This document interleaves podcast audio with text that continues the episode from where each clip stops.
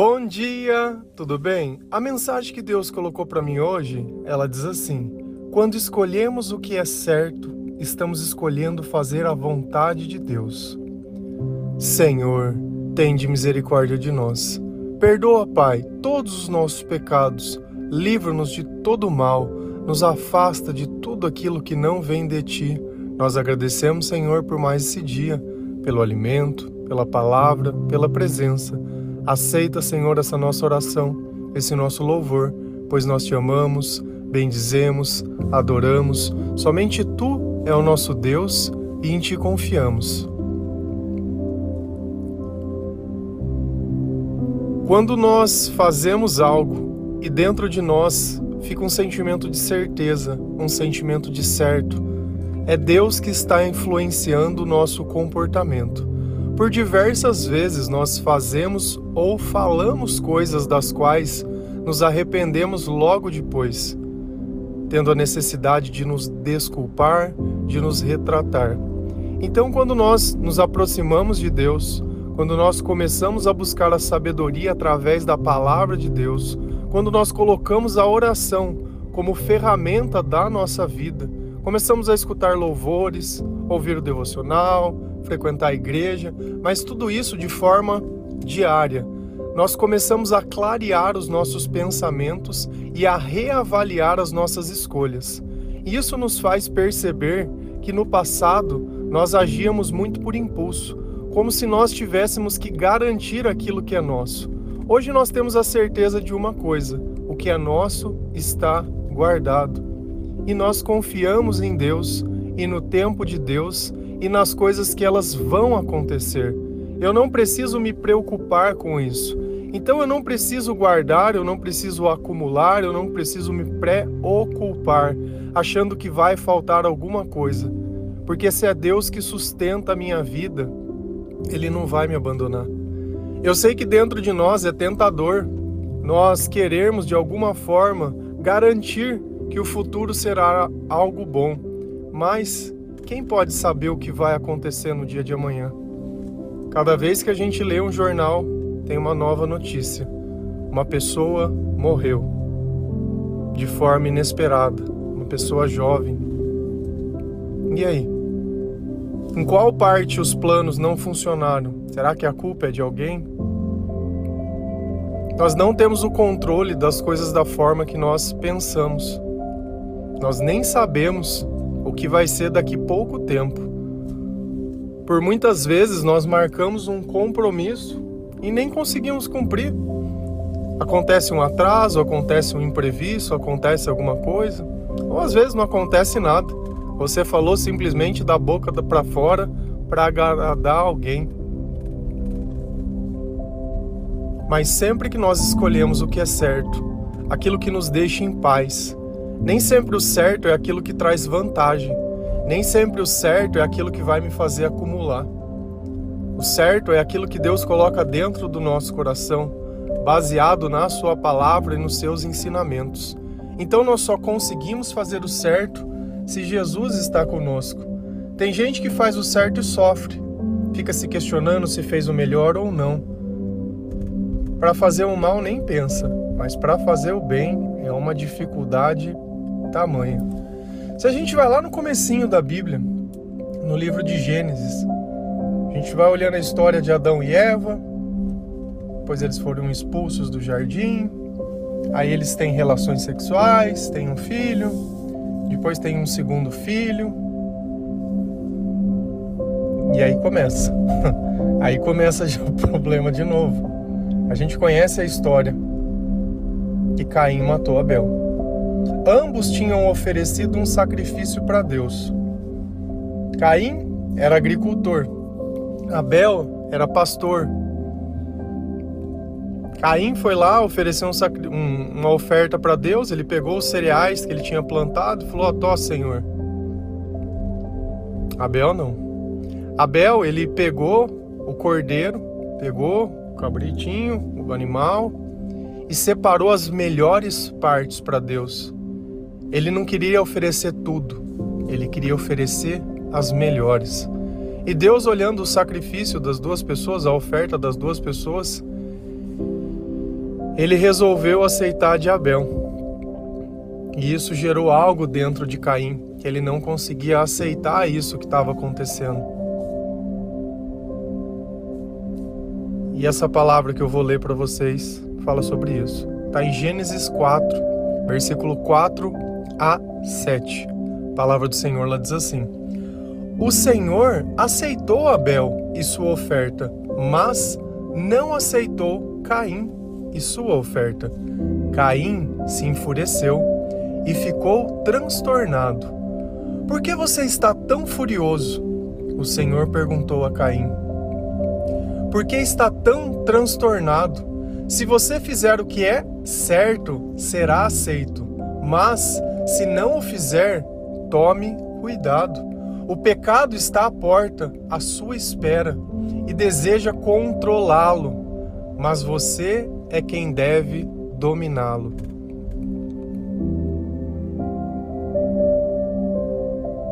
Às vezes é difícil a gente entender por que, que ele aceitou de um e não aceitou de outro.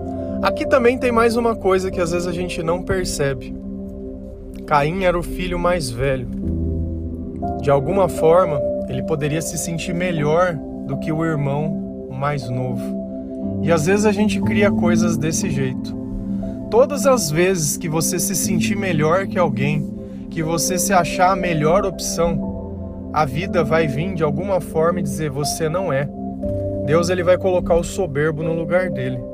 E é justamente isso que aconteceu aqui. Primeiro que um ofereceu o que tinha. O outro, mesmo sendo mais novo, e isso não quer dizer nada, escolheu as melhores partes para oferecer para Deus e Deus gostou disso. Gostou que ele pensou, falou: "Poxa, já que é para dar algo para Deus, eu vou dar o melhor.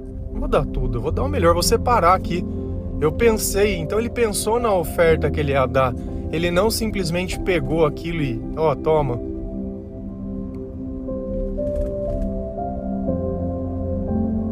E aí o que, que aconteceu?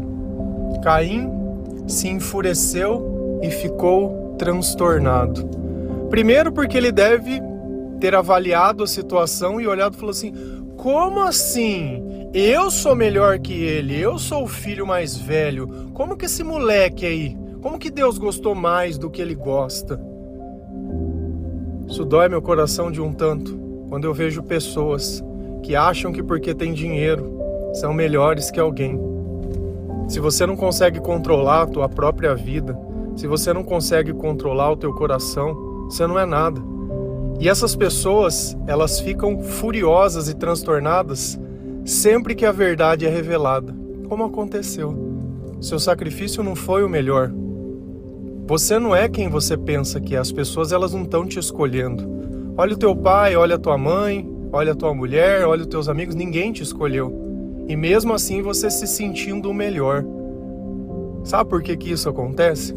Para que você tenha humildade. Porque a soberba é do diabo. O orgulho é do diabo. Enquanto você continuar tentando erguer essa sua cabeça, a vida vai continuar batendo mais forte. Enquanto você não estiver de joelhos e não entender que somente Jesus pode colocar valor na tua vida, porque hoje você tem um preço só. Se acabar o dinheiro, se nem com dinheiro tá dando certo, se nem aquilo que você acha é o que você acha, a vida ela vem mostrando e você está transtornado e enfurecido. E esses sentimentos eles podem se manifestar em nós de todas as formas possíveis. Posso estar triste, posso estar magoado, posso estar ofendido, posso estar chateado, posso estar depressivo, posso estar o que for. Sempre que a vida me mostra a verdade, eu não sei como lidar, porque na minha cabeça eu sou melhor. E olha o que Deus fala: por que está tão furioso? perguntou o Senhor a Caim: Por que está tão transtornado? Aí Deus ele deu a resposta: Você quer tirar esse sentimento de dentro de você? Você quer tirar isso? Se você fizer o que é certo, será aceito. Sabe o que acontece quando tem essa reação? A pessoa quer prejudicar a outra. Ela quer destruir, ela quer aniquilar. É por isso que eles falam que a gente conhece uma pessoa quando acaba uma relação. Você quer conhecer a tua mulher ou o teu marido? É quando termina a relação. porque aí vai ter esse sentimento de Caim. Fúria e transtorno. E aí você tem uma escolha: fazer o que é certo ou fazer aquilo para machucar, para odiar, para prejudicar outra pessoa. Se é o bem que está dentro de nós, nós não conseguimos fazer o mal. Se é o Senhor que está dentro de nós, nós confiamos na sua justiça. E nada vai nos faltar. O Senhor é o nosso pastor. Eu não preciso garantir nada. A única coisa que eu quero é que Deus esteja do meu lado. É que tudo aquilo que for, que não for dele, seja tirado. De resto, tá sempre tudo bem. A palavra fala: ainda que o justo caia sete vezes, ele vai levantar oito. Nunca viu o justo mendigar o pão e nem a sua descendência. Então as promessas de Deus elas são válidas e elas são verdadeiras. Nós sabemos que Jesus existe porque nós sentimos ele dentro do nosso coração. Nós notamos a presença de Deus porque os nossos olhos eles começaram a funcionar. Antes nós vivíamos numa tremenda escuridão. Hoje nós vivemos sobre a luz de Cristo. Então já entendemos o porquê que Caim ficou tão transtornado. Primeiro que a sua soberba foi mostrada. E hoje em dia tem uma palavra que ela é terrível. Ai, narcisista. Sempre é o narcisista que acha que o outro é narcisista. É sempre assim, sempre. Porque como é que um cego pode criar outro cego? Ambos hão de cair no buraco. É assim que Jesus nos ensinou. Então, ao invés de eu tipificar as pessoas por aquilo que eu acho, eu prefiro olhar a Bíblia e crer entre as pessoas que estão com o Senhor e as pessoas que não estão. As que não estão, eu não espero nada. Nem que aceitem a palavra, nem que aceitem nada, e nem que as suas escolhas sejam as certas. Porque nós escolhemos, porque nós fazemos a vontade de Deus. E nós somos assim porque o Espírito Santo conversa conosco porque nós temos ternura, porque nós temos carinho, porque nós temos respeito. E como a Bíblia gosta de usar o termo temor, porque nós temos temor ao Senhor, nós nos preocupamos com o que ele pensa e com o que ele acha. E Deus foi lá e perguntou: E aí? Se você fizer o que é certo, será aceito. Mas se não fizer, tome cuidado. O pecado está à porta, à sua espera, e deseja controlá-lo, mas é você quem deve dominá-lo. E a gente sempre acha que tem escolha. Onde está o pecado? O pecado está na porta. Qual que é o interesse do pecado? Me dominar. É por isso que você sai e não resiste ao copo. É por isso que você tenta parar de fumar e o cigarrinho, que ele é inerte, ele parece que ele fala: "Me fuma, me fuma". É por isso que você não tem o controle. É porque o pecado, ele está na porta. E você precisa dominá-lo. Só que ao invés de dominar o pecado, você alimenta. Você quer achar uma razão, você quer dar nome ao pecado, você quer dizer se merece ou não, você quer dar justificativa. É como se eu chegasse para Deus e dissesse: Olha, Senhor, eu não concordo que você aceitou a oferta do meu irmão e não a minha, porque eu sou muito melhor do que ele. Você tem que aceitar a minha oferta. E aí nós lembramos da oração do fariseu e do publicano, que ele falava: Olha, Senhor, eu oro várias vezes por dia, porque eu jejuo e eu não sei o que. E o publicano olhou: Senhor, eu sou um desgraçado, tem de misericórdia de mim. De quem Deus aceitou a oração? Daquele que se gabava ser religioso ou daquele que se humilha perante a Deus? E nós sempre temos que entrar nessa conotação. Sempre que você estiver exaltando demais o seu eu, eu sou melhor, eu isso, eu aquilo, o pecado está na tua porta tentando te dominar. Você vai fazer o que é certo e vai ser aceito por Deus ou vai continuar insistindo?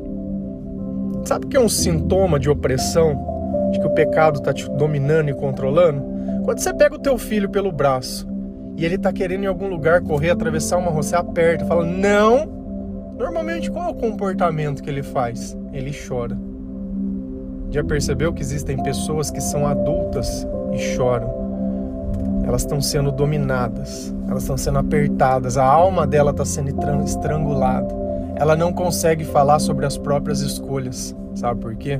Porque ela não fez o que era o certo. E a gente sabe o que Caim fez logo depois disso ele foi lá e matou seu irmão, porque ele teve inveja que ele era soberbo, ai, o narcisista, chama do que você quiser. Quantas vezes nós não fomos assim? E graças a Deus nós mudamos. Porque se não fosse Jesus, a gente ia continuar achando isso, que nós somos melhores do que os outros. A palavra também nos ensina: se você pensa ser alguma coisa não sendo nada, engana a si mesmo. Examine o seu comportamento, fique aquilo com aquilo que é bom. Se a gente continua lendo a palavra de Deus, a gente vai entender também mais uma coisa: que nessa vida existem espíritos. E quando nós fazemos aquilo que é certo, aquilo que é da vontade de Deus, nós estamos purificando a nós mesmos através da palavra, através das nossas ações, do comportamento, da oração, através do arrependimento. Arrependimento, se arrependam porque o reino de Deus está próximo. Essa era a mensagem de Jesus. Ele não queria que o povo fosse condenado, ele queria que o povo se arrependesse para poder se salvar. E aí tudo bem, eu vou lá, me arrependo, choro, grito, berro, mas dá os 10 minutos de loucura e eu volto a subir o soberbo de novo na minha vida. A achar que o caminho de Jesus não é bom, que eu estou fazendo muita renúncia, que eu estou condenando demais o pecado. E Jesus Deus ele falou, meu querido, o pecado está na porta, controla ou você vai ser dominado. Não, eu não acho certo isso. Eu não acho. Eu quero o meu evangelho, o evangelho da porta larga, o evangelho onde eu posso ser espírita, onde eu posso ser qualquer coisa que eu quiser ser. Posso acreditar em signo, posso ir no terreiro, posso acreditar em Buda, posso acreditar em tudo quanto é Deus, porque eu sou do amor e sou da paz. A minha religião é um mix, porque só o cristianismo não é bom demais não é bom o suficiente. Eu preciso pôr o meu toque. Põe, Caim, põe o teu toque, por favor. Põe e vai ver se você é aceito por Deus. Põe e você vai me falar como tá a tua vida. Não é à toa que precisa beber todo final de semana para aguentar, tá vivo. Não é à toa que precisa se drogar e andar no meio de gente que se droga. Não é à toa que anda no meio de derrotado, pessoa que só tem dinheiro. Não é à toa que busca prosperidade. Para a gente, o importante é que Jesus esteja conosco. O resto, pouco importa. Mas para vocês, não, né? Porque vocês são o sucesso do mundo, né? Nós tentamos agradar o nosso Pai, porque assim nós nos sentimos bem. Vocês se sentem mal tentando agradar Jesus, mas agradando ao Pai de vocês, vocês se sentem bem. Mas tá bom. Então eu fui lá, orei, renunciei ao pecado, tudo, mas daqui um pouco lembrei que, ah, eu acho que era melhor antes. O que, que acontece? Mateus 12, versículo 43 a 45.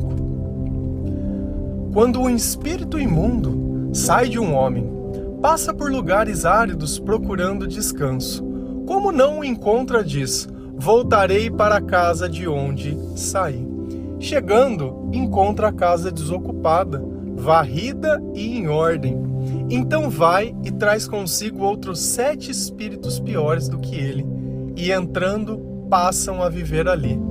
E o estado final daquele homem torna-se pior do que o primeiro. Assim acontecerá a esta geração perversa. Quando um espírito imundo sai de um homem, que é que é isso? Eu vou lá, eu oro, eu me arrependo, comecei a ouvir o devocional, comecei a ler a Bíblia, Tô pedindo perdão para as pessoas, não tô mentindo, tô prestando atenção no meu comportamento, tô ajudando, tô partilhando, tô fazendo aquilo que é certo. Tô levando em conta o que Deus me ensinou, né? Tô escolhendo o que é certo. Porque eu sei que é assim que eu sou aceito por Deus. Quando eu renuncio o pecado, quando eu não deixo ele me dominar, quando eu domino ele. Beleza, legal. Então esse espírito ele sai da minha vida. E olha que coisa interessante. O espírito ele sempre teve lá. Ele chama de casa. Vou voltar para minha casa. A nossa vida longe de Deus é isso. E você está cultuando outros deuses e achando espírito imundo. Só existe o Espírito Santo. Se não é o Espírito Santo, eu não sei no que você está acreditando. E a palavra está dizendo: olha, tem espíritos. Tem espíritos. Beleza, esse espírito ele é expulso, aí ele vai vagar e não encontra outro lugar. Não achou outro lugar para ele encostar. Aí onde ele volta? Ele volta da onde ele saiu. Chegando lá, ele encontra a casa desocupada. O que é a casa desocupada? Ah, parei de orar, parei de obedecer a Deus, parei de fazer. Por quê? Porque ele limpou a casa, mas não manteve a casa limpa. Por isso que nós oramos constantemente, ou como diz a palavra, continuamente, para que essa casa ela sempre permaneça ocupada. Nós somos o templo do Espírito Santo. Mas se a casa estiver vazia, vai estar o diabo morando lá dentro. E aí ele voltou, viu que a casa estava vazia, viu que já não tinha mais Deus lá dentro, né? Porque a maior parte das pessoas é assim: consegue a benção, consegue a graça, já se sente a paz uma vez, limpou a casa, deixa a casa aberta. E o que, que acontece? Ao invés de ter um demônio dentro de você, vai ter sete agora. Olha que benção. É gostoso, hein? E ao final, assim. E o estado final daquele homem torna-se pior do que o primeiro assim acontecerá esta geração perversa. Então a vida da pessoa vai se tornar pior, pior do que estava antes. E às vezes a gente acha que Deus é uma opção. Ah, agora eu quero Jesus, agora eu não quero Jesus. Agora eu aceito Jesus, agora eu não aceito Jesus. Nisso eu concordo e nisso eu não concordo. Nisso eu aceito, nisso eu não aceito, porque o povo da igreja é muito duro. É, a vida é dura para quem é mole. A vida é muito dura para quem é mole. Para quem tem sete demônios dentro, né? Depois não sabe por que, que toma, por que, que come tanto, por que, que bebe tanto. Tem muita gente para ser alimentada, né? Por que, que fala tanta besteira, fala até os cotovelos, não consegue ficar quieto? Você imagina se nós reagimos aos espíritos que estão perto, se nós sentimos os espíritos. Você imagina sete espíritos dentro de nós? Será que vai ficar perturbado? Será que o sentimento vai ser bom ou vai ser ruim? Será que vai estar transtornado? E aí? Vai continuar brincando de evangelho, o evangelho da porta larga, o inclusivo? Vai continuar? Ou você não acredita? Você não precisa acreditar nisso. Se quiser, você põe uma estatuinha lá, faz uma posição, uma flor de coisa e boa. Boa, isso aí. O dia que a tua mãe ou teu filho estiver doente, você põe uma estatinha dessa lá e vê, vê se alguém vai lá curar, porque na hora da doença, né, na hora da morte é Jesus, né? Na hora da vida não. É só nas causas impossíveis que lembra que tem um Deus que é maior que tudo. Começa a se posicionar, porque antes você não conhecia a verdade, hoje você conhece. Hoje você tem recebido a palavra de Deus. Aqui já não é mais aquela brincadeirinha, não. Você não está seguindo um calendário. Você está seguindo a palavra. Você está recebendo o Espírito Santo. Você tem sentido isso na tua vida. Você tem sentido que você está sendo curado por Deus. É assim que você retribui? Querendo viver um mix da velha vida com a nova vida? A velha vida nunca trouxe nada de bom para você e você ainda está em dúvida. Você ainda quer condenar. Você quer passar a mão nos errados e condenar o certo. É assim mesmo? É generalizando? É expondo? tudo bem. Eu tô aqui e as outras pessoas como servos de Deus. Quantos profetas não foram perseguidos? Eu não tô aqui falando de mim. Eu não tô aqui pregando a mim mesmo. Eu não tô. Esses áudios não são sobre mim. Eu não ganho sustento, não ganho nada. Eu tô aqui falando do reino. Tô aqui falando do que espiritualmente eu sinto, do que eu vivo, do que eu vejo, do que a palavra me ensinou, do que é bom, do que foi bom e do que é bom. Falo dos meus erros, falo do meu pecado, falo de tudo. Ninguém está aqui pregando perfeição, mas nós sabemos que nós podemos ser melhores e eu não quero ser como Caim. Eu não quero chegar ao ponto de ter que tirar a vida de outra pessoa. E tem pessoas que eu conheço que já tiraram e acham isso normal, justificável. Quando eu justifico o errado, não preciso falar mais nada, né? Sempre que eu preciso defender alguma coisa, ou sempre que a verdade ela precisa ser complementada, tem alguma coisa de errado, porque a verdade é a verdade por si só. Olha para você ver, se você lendo a Bíblia, tem coisas que parece que são contradições. E Deus deixou lá. Se fosse a gente, a gente teria tirado, porque o mentiroso, ele quer encaixar a história. Ele não aceita a imperfeição, ele quer encaixar. Mas Deus deixou lá, porque quando o Espírito Santo nos revela, nós entendemos e aceitamos. Perfeito na Bíblia só foi Jesus. Todo o resto foi humano. pessoas tentando descobrir o que eram Deus e o que eram eles, e essa batalha espiritual e esses espíritos. E esse ensinamento aqui dos sete espíritos foi Jesus que deu. Nós devemos tomar muito cuidado para não deixar essa casa limpa e vazia, porque depois é só com jejum e oração para tirar isso. Amém? Que Deus abençoe cada um de vocês, que o Senhor ele possa tocar o seu coração, que você possa fazer o certo do jeito certo. Saiba que nós somos aceitos por Deus todas as vezes que nós renunciamos o pecado, que nós não vamos deixar ele nos dominar. Deus diz: tome cuidado, o pecado está à porta, ele está à sua espera, está procurando uma brecha. Toma cuidado, toma cuidado não deixe ele te dominar. Amém? Que Deus abençoe cada um de vocês. Feliz a nação cujo Deus é o Senhor. Um bom dia.